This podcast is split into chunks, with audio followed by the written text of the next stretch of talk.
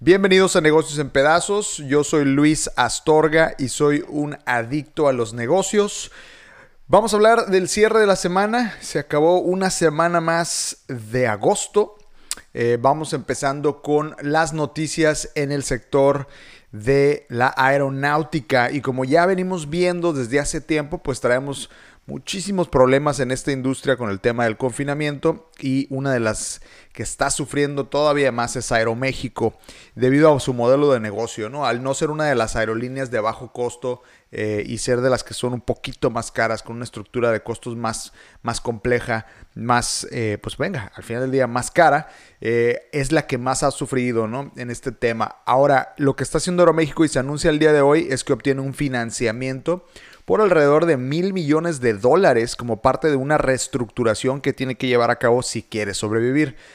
Como parte de su proceso de reestructura financiera, Aeroméxico obtuvo este compromiso con un financiamiento que le dará a la aerolínea la liquidez necesaria para cumplir sus obligaciones eh, futuras en tiempo y forma, además de continuar las operaciones durante y después de su actual reestructura. Además, recordemos que Aeroméxico se unió a varias aerolíneas, no nada más de México, sino de muchos lugares del mundo, que están de hecho regresando aviones que habían arrendado a las grandes corporaciones que generan, eh, que fabrican aviones, tipo Boeing, ¿no? Entonces, esa es, otra, esa es otra parte de la industria, que son los fabricantes de los aviones, también están recibiendo un impacto importante. En un comunicado enviado a la Bolsa Mexicana de Valores, la compañía explicó que aún debe ser aprobada, este financiamiento debe ser aprobado por la Corte de los Estados Unidos para el Distrito Sur de Nueva York.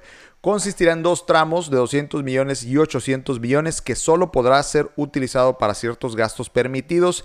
Y este comentario es importante porque los grandes ejecutivos, sobre todo los gringos, han sido conocidos Recordarán ustedes el rescate eh, automotriz que hizo el presidente Obama y pues ha habido siempre controversias que cuando se reestructuran las empresas y se les capitaliza, ya sea por sector privado o peor aún por el sector gobierno, pues tiende a haber luego malos manejos, que pues los CEOs ahí se pagan bonos, los directivos se pagan bonos. Se supone que aquí no va a ser el caso y se va a invertir meramente en el tema de la reestructuración. Pues ahí está Aeroméxico buscando una manera de salir del hueco.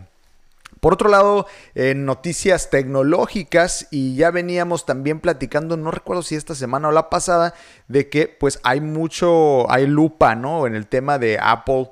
Eh, y muchos otros big techs o grandes compañías de tecnología. En particular, Apple es conocido por prácticas medio dudosas con su App Store. Ellos tienen un poder muy muy grande sobre el mercado de las aplicaciones porque pues son dueños básicamente del 50% del mercado. Eh, por medio de todo el App Store de, las aplicaciones que bajas a, Apple. Y muchos de los desarrolladores siempre se han quejado de las prácticas que tienen porque es costoso, eh, cobran muchísimas comisiones y además te ponen muchas trabas y no te dejan, si tú, eres dueño de una, de una, aplicación y quieres cobrar dentro del app, eh, no te lo permite Apple, tienes que cobrar por medio de Apple y ellos se quedan con una tajada importante. Pues bueno, un movimiento bastante atrevido, vamos a llamarle así, es que Apple eliminó del App Store la aplicación del videojuego probablemente de los más famosos de los últimos años, que es Fortnite. Si ustedes no están familiarizados con qué es Fortnite, a lo mejor tienen un niño, un hijo, una niña o ustedes mismos son fanáticos de los videojuegos y se la pasan jugando este videojuego de como disparos donde van construyendo como estructuras y brincan y hacen un desastre total. Un juego que es muy muy popular, pues Apple lo elimina de su App Store eh, y la, empresa que hace esta, esta aplicación se llama Epic Games y ellos generan una demanda contra Apple. Eh, este jueves el popular videojuego fue eliminado del App Store porque según esto, violaba las pautas de pago dentro de la aplicación. Precisamente esto que les digo que eh, Apple pide que cualquier transacción se haga dentro del app a través de eh, la infraestructura de Apple. Y lo que pasó fue que pues, Epic Games dijo no more, no más. Elimina, eh, no la elimina, pero básicamente abre la opción de que si yo estoy jugando Fortnite en mi, en mi iPhone, pueda yo comprar em, algún aditamento o algún... Venden como, pues no sé, vidas o qué sé yo Perdón, aquí estoy hablando como, como alguien que no sabe de videojuegos. Eh, si tú quieres comprar eso, pues lo compras por medio del, App Store de Apple. Pues eh, Fortnite dijo, no, ahora cómpramelo a mí directo. Y lo que hace Apple es decir, no señor, lo borra por completo de su App Store, lo cual es muy importante. Imagínense que ustedes vendan algo y no se lo puedan vender a la mitad de los clientes porque están bloqueados por alguna entidad. Y esto es lo que genera esta demanda. Entonces hay, una, hay un clash, hay un, hay un golpe, hay un impacto importante entre Apple y Epic Games, que es la creadora de Apple, porque Dicen que pierden de un 15 hasta un 30% de ingreso por el simple hecho de pasar por medio de Apple eh, para vender algo dentro de su videojuego. Entonces, pues vamos a ver hacia dónde va, pero esto no es nuevo, esto es algo que ya vienen peleando muchos desarrolladores contra empresas como la de la manzanita. Por otro lado, y siguiendo hablando de tecnología y aplicaciones, Instagram anunció que va a pedir INE. Así es, INE identificación para verificar algunas cuentas. Eh, recordemos que también hay muchos esfuerzos para tratar de eliminar lo que son las cuentas falsas o los bots o las, las cuentas que hacen noticias falsas o como dirían los americanos, los fake news. Instagram dio a conocer que a partir de ahora a algunas cuentas de su comunidad se les pedirán identificación oficial aquí en México, ¿eh? No, esto no es una noticia gringa. Literal dice que se les va a pedir INE para verificar quiénes son. Eh, con esto se busca evitar la proliferación de cuentas falsas, como les comentaba, y uso de sistemas automatizados o bots o cualquier posibilidad de engaño. De repente, si ustedes tienen un negocio, les sale alguna cuenta ahí que dice compra followers de Instagram o páganos para que tengas un montón de likes Primero que nada, eso no es una buena práctica porque todos los likes son falsos o simplemente no tienen ningún, carecen de relevancia. Y dos, pues es una práctica ilegal, es una práctica ilegal bajo las políticas de Instagram porque estás, digamos que tú vendes algo eh, y engañas a la gente diciéndole que tienes 50 mil seguidores, que les encanta ese producto, cuando en realidad los compraste todos. Es como si este bendito podcast este, comprara... Eh, todos sus followers, nada más para que ustedes crean que yo tengo un millón de seguidores, ¿no? Y me sigan. Entonces, a partir de hoy, eh, dice Instagram que comenzarán a preguntar a las personas quienes están detrás de una cuenta que ellos observen con un patrón extraño de comportamiento o que no parezca auténtico, cuando noten estas señales, lo que Instagram va a hacer es mandarte un mensaje y decirte, oye, tienes que comprobarme tu identidad y le tienes que mandar una foto de tu INE o algo así, es como más o menos lo explican. lo que Instagram califica como inauténtico es que sus seguidores, por ejemplo, estén en otros países. Te metes a mis followers y todos son de Brasil, ¿no? Y no tiene nada de sentido eso. Eh, Instagram aclaró que los documentos que se envíen para hacer la verificación se, almacenarán por 30 días posteriores al proceso de su revisión y que no compartirá la información. Esperemos que no. Ya es demasiadas veces las noticias de que eh, a fulana empresa se le fue la onda y la información de todos los clientes se perdieron y yo tengo un correo electrónico que tenía varias apps y ahora es un correo de spam básicamente, ¿no? Porque las empresas manejaron mal la información. Pero bueno, interesante lo que quieren hacer aquí. Instagram para verificar las cuentas falsas. Eh, la empresa Best Buy le entra al modelo de Electra de abonos chiquitos. Esta es una noticia muy interesante. Eh, la, tienda de electrónicos Best Buy anunció que desde hace un par de semanas inició un modelo de renta de cualquier producto. Básicamente, si tú ocupas una laptop, una computadora, una impresora, iba a decir, estuve a punto de decir un fax, pero creo que ya nadie utiliza fax eh, y hubiera sonado como una persona bastante desactualizada. Pero bueno, digamos que ocupas un equipo de cómputo eh, y tú no tienes para comprar este equipo de cómputo o no tienes la manera de eh, obtener una tarjeta de crédito, pues Best Buy le está entrando esta onda de los abonos chiquitos, pero también a el arrendamiento de equipos con posibilidad de compra, que es una apuesta para aumentar su posicionamiento en el mercado. Es una nueva oferta financiera que tienen, sacaron el programa de renta de equipos a condición de compra. Hay mucha gente que no está bancarizada y necesita una laptop o tecnología, lo comentó el director de marketing de Best Buy. Cuando termina de pagar el cliente se lo puede quedar y además le da la oportunidad al cliente de que pueda pagar en efectivo en tiendas OXO o incluso en, en bancos, ¿no? Como BBVA es algo que sacaron ahorita para ayudar a capturar ese mercado. De nuevo, si ustedes, por ejemplo, muchos de nosotros, a lo mejor con este tema del home office, ahora necesitamos una computadora o queremos iniciar un negocio, necesitamos una laptop o queremos comprar algún tipo de impresora, qué sé yo, los equipos básicos que uno necesita para trabajar, pues ahora Best Buy los pone al alcance de los clientes con este programa que pues ha sido históricamente muy exitoso en, tiendas como Electra, ¿no? Con esta onda de los abonos chiquitos. Eh, la empresa destacó que el programa aplica no solo para computadoras, es para cualquier producto que se tenga en su portafolio. Y los pagos pueden ser semanales o mensuales de 170 a 200 pesos dependiendo del producto. Pues vaya, otra opción, ¿no? Interesante. Este, siempre bienvenidas esas opciones que ayuden a todos a poder sacar provecho. Pero mucho ojo, no se vayan a ir a comprar un PlayStation en abonos chiquitos si no lo necesitan, aunque sea el PlayStation 5. Eh, aprovechen este tipo de oportunidades para alguna herramienta pues, que les vaya a sacar provecho, ¿no? Bueno, otra empresa también que está haciendo eh, acciones muy interesantes aquí en México. Ah, probablemente ustedes habrán escuchado alguna vez de la empresa Alibaba. Y si no saben quién es Alibaba, Alibaba básicamente es una empresa china gigantesca, es el monstruo de, tecnología de China. Y es eh, como el, vamos a llamarle el mercado libre de China, aunque en realidad Mercado Libre es el, Alibaba de Latinoamérica. Eh, Alibaba lo que está haciendo aquí en México, eh, sacó una noticia de que busca desarrollar aldeas digitales en México para impulsar a las pymes.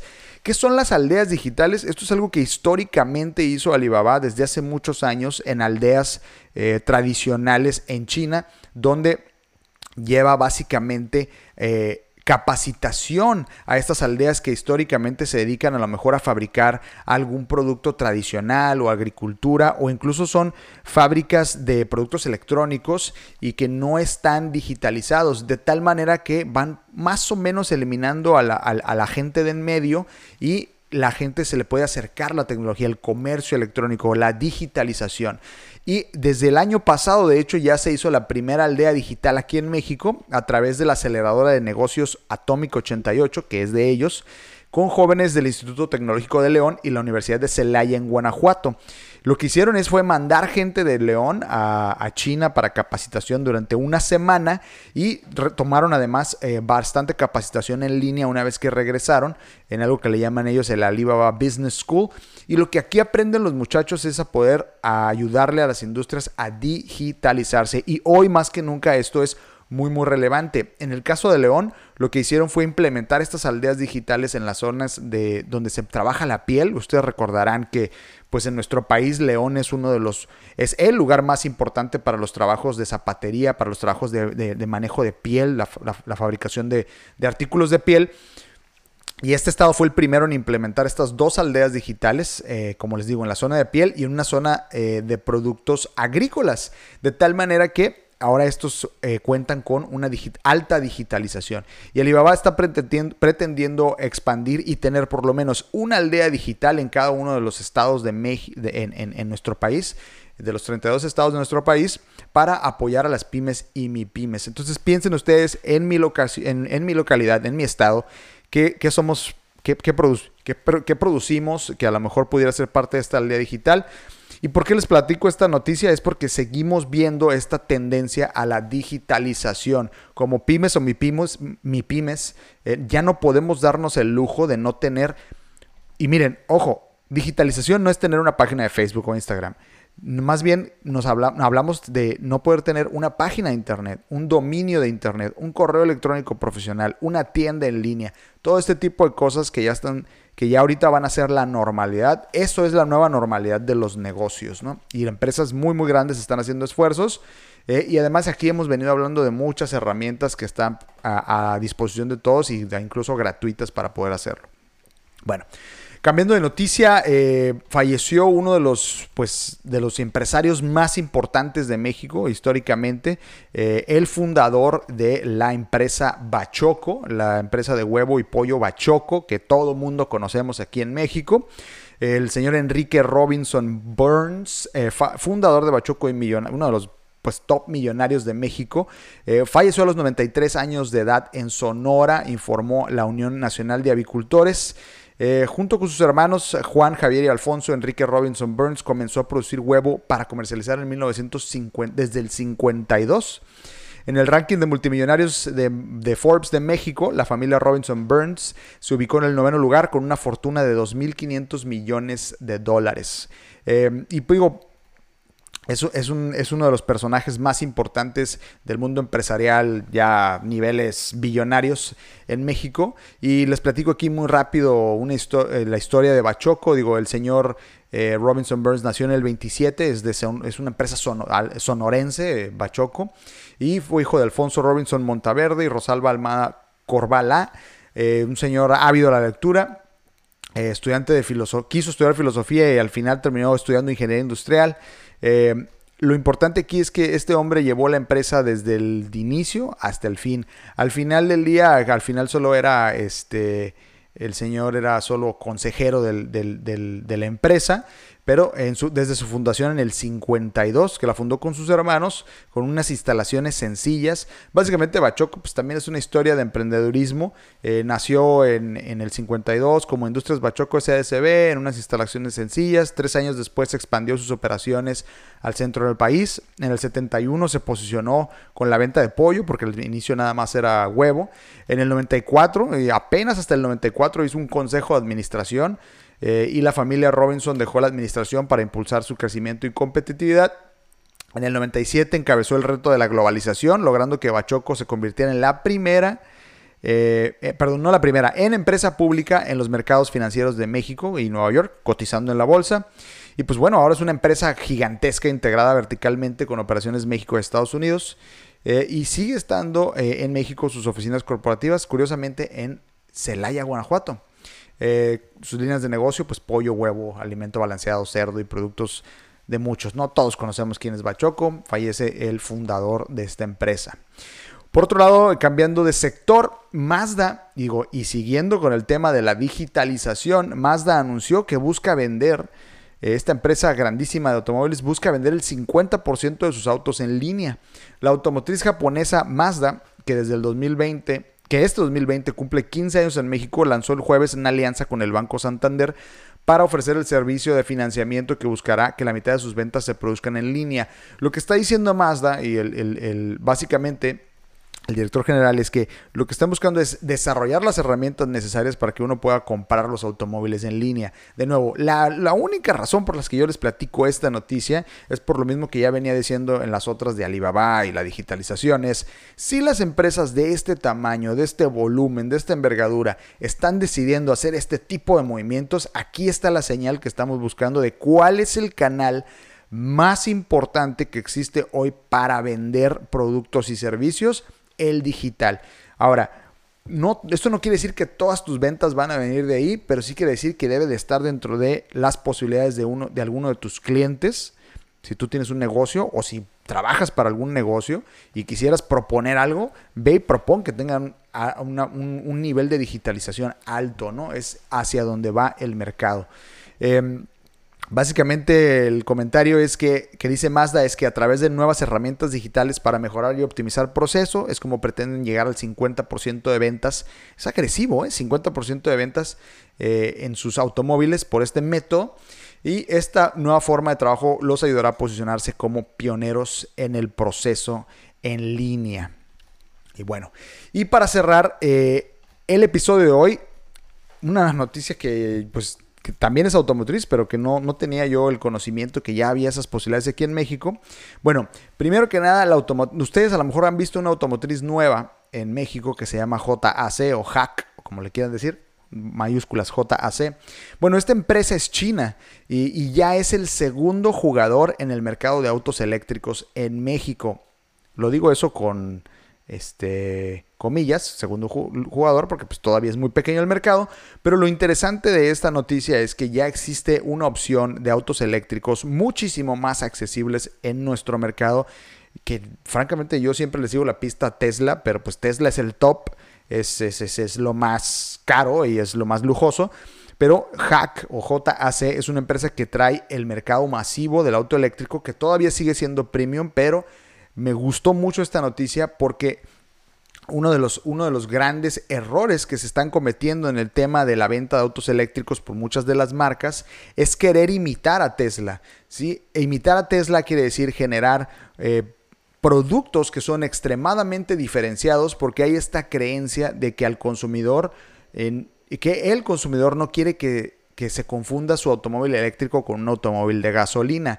Y eso es cierto cuando hablas de un auto de lujo, ¿no? Como un Tesla. Sin embargo, la estrategia de Hack fue decir, no, a ver, nosotros vamos a producirlos en masa, ¿sí? Y en menos de seis meses la marca china se convirtió en lo que... Eh, en, lo que en la que más modelos eléctricos oferta en México y la segunda con mayor participación debajo de Nissan. ¿Sí? La mayoría de las marcas, y me gusta esto que dijo el, el, director de marca de Hack, Isidro Masri, se los leo, que es algo de lo que, de lo que les comentaba. Dice, miren, la mayoría de las marcas ha lanzado modelos eléctricos montados sobre plataformas únicas, diseños únicos, que no tienen un equivalente a gasolina. Es decir, el, el de eléctrico y el de gasolina no son el mismo diseño pensando en que el cliente de un eléctrico no quiere que, lo que confundan su auto en la calle, sino que lo reconozcan por tener un coche eléctrico. Algo que es cierto en marcas de lujo, pero no en el mercado general. Sin embargo, esta exclusividad genera un mayor costo de producción y reparación. Claro, hacer un automóvil único, con un diseño único y que solo tiene un uso único, hace que no haya costos escalables, que no haya em, economías de escala, que no haya ahorros y sea más caro en tanto que no se genera la economía de escala que si se logra con los modelos de gasolina. Entonces Hack lo que hizo dice, yo te ofrezco el mismo modelo, este es el de gasolina y este es el eléctrico. Y lo que hacen es, el de gasolina cuesta 250 mil pesos, el eléctrico cuesta 500 mil pesos. Y sí, así es, el, eh, eso no es mentira, es prácticamente el doble. Pero luego se hace el ejercicio del costo de propiedad de un automóvil de este tipo cuánto me cuesta y dependiendo, y, a no, a todos les va a convenir, ¿eh? no a todos les va a aplicar, depende mucho qué uso le des tú al automóvil. Este es el costo de propiedad de un automóvil de gasolina. Tantos pesos a la semana de gasolina, tantos pesos de mantenimiento al trimestre o al mes, tantos pesos de lo que, de, de lo que te cueste tener un auto tradicional. Y este es el auto eléctrico. Y aunque es más cara tu mensualidad, el ahorro de gasolina puede llegar a ser que sea más barato o igual que el automóvil de gasolina. Y esa es la parte interesante porque entonces el approach ya no es decir, tú eres diferente, tú, tú tienes un auto único o lo que tú quieras, sino verdaderamente empaquetar los beneficios. Y eso es lo que está haciendo Hack aquí. Y además tiene la posibilidad de ofrecerte un automóvil que es a lo mejor un tercio más barato que el automóvil eléctrico más económico de otra marca como Nissan. Entonces, muy interesante cómo Hack ya entró al mercado mexicano eléctrico. Ustedes hoy pueden comprar un auto eléctrico ya en México por medio de esta marca que ahorita pues se convirtió en la número 2. Y para darles un ejemplo, pudiera ser que si ustedes le dan mucho uso a un automóvil, un auto de gasolina te va a que te consume alrededor de mil pesos. Eh, voy a dar un ejemplo como el que viene aquí. Si tú pagas mil pesos de gasolina, el equivalente en electricidad para recargar tu auto sería como de 140 pesos, ¿no? Ahí está el ejercicio. Entonces sí está bien interesante eh, cómo hacer estos análisis para tomar una decisión de compra y cómo lo están explotando, cómo la empresa Hack lo está explotando en el mundo automotriz eléctrico, que todavía es muy joven, pero que ya está creciendo aquí en México. Y pues bueno, eso es todo por hoy en Negocios en Pedazos. Se acabó otra semana más, ya estamos a mitad de agosto. Eh, como se los dije al inicio de la semana, espero que estén teniendo un excelente mes, que vengan cosas mejores, que nos vayamos recuperando poco a poquito. Es una semana, esta semana fue muy intensa en el tema, por ejemplo, de la vacuna del coronavirus y que si ya viene, que si no viene, que si la tiene Rusia, que si la tiene Estados Unidos, hasta México ahora resulta que también la tiene. Eh, lo cual, de hecho, pues son buenas noticias no solo por el aspecto humano, el aspecto de salud pública, sino en el aspecto de negocios. Ayuda a los negocios a que haya una pronta recuperación, alivia a los mercados. De hecho, el peso hoy amaneció en, muy buen nivel, como no había amanecido en varias semanas. Eh, entonces, todo eso son buenas noticias. Si ustedes trabajan para alguien, tienen su propio negocio o están en casa, espero que les esté yendo muy bien y que vayan viendo un poquito de recuperación poco a poco. Y si no, pues aguanten mis, estimados. Poco a poquito vamos a salir de esto. Eh, les dejo mis redes sociales. Recuerden que me encuentren como negocios en pedazos. Así, las tres palabras, negocios en pedazos, en Facebook e Instagram. Estoy en Twitter como Luis en pedazos y TikTok como eh, en pedazos más bien al revés. Siempre los digo al revés. Eh, Twitter en pedazos, TikTok Luis en pedazos. Me pueden escribir a negocios en pedazos, todo junto, arroba gmail.com. Si ustedes tienen un negocio, una idea de negocio, quieren tienen eh, una empresa y tienen algunas complicaciones, quieren saber por dónde empezar con e-commerce, quieren saber cómo empezar este tema de la digitalización, algo en lo que yo les pueda ayudar, manden un correo, lo platicamos, yo no cobro, nada más es para compartir aquí conocimiento eh, y pues aquí estamos de nuevo el lunes con las noticias de negocio a las 8 de la mañana en vivo. Al finalizar todos los episodios están en Spotify, Apple Podcasts y todas las plataformas de streaming de podcast. De nuevo, yo soy Luis Astorga, esto fue Negocios en Pedazos y aquí somos adictos a los negocios. Nos vemos la próxima semana.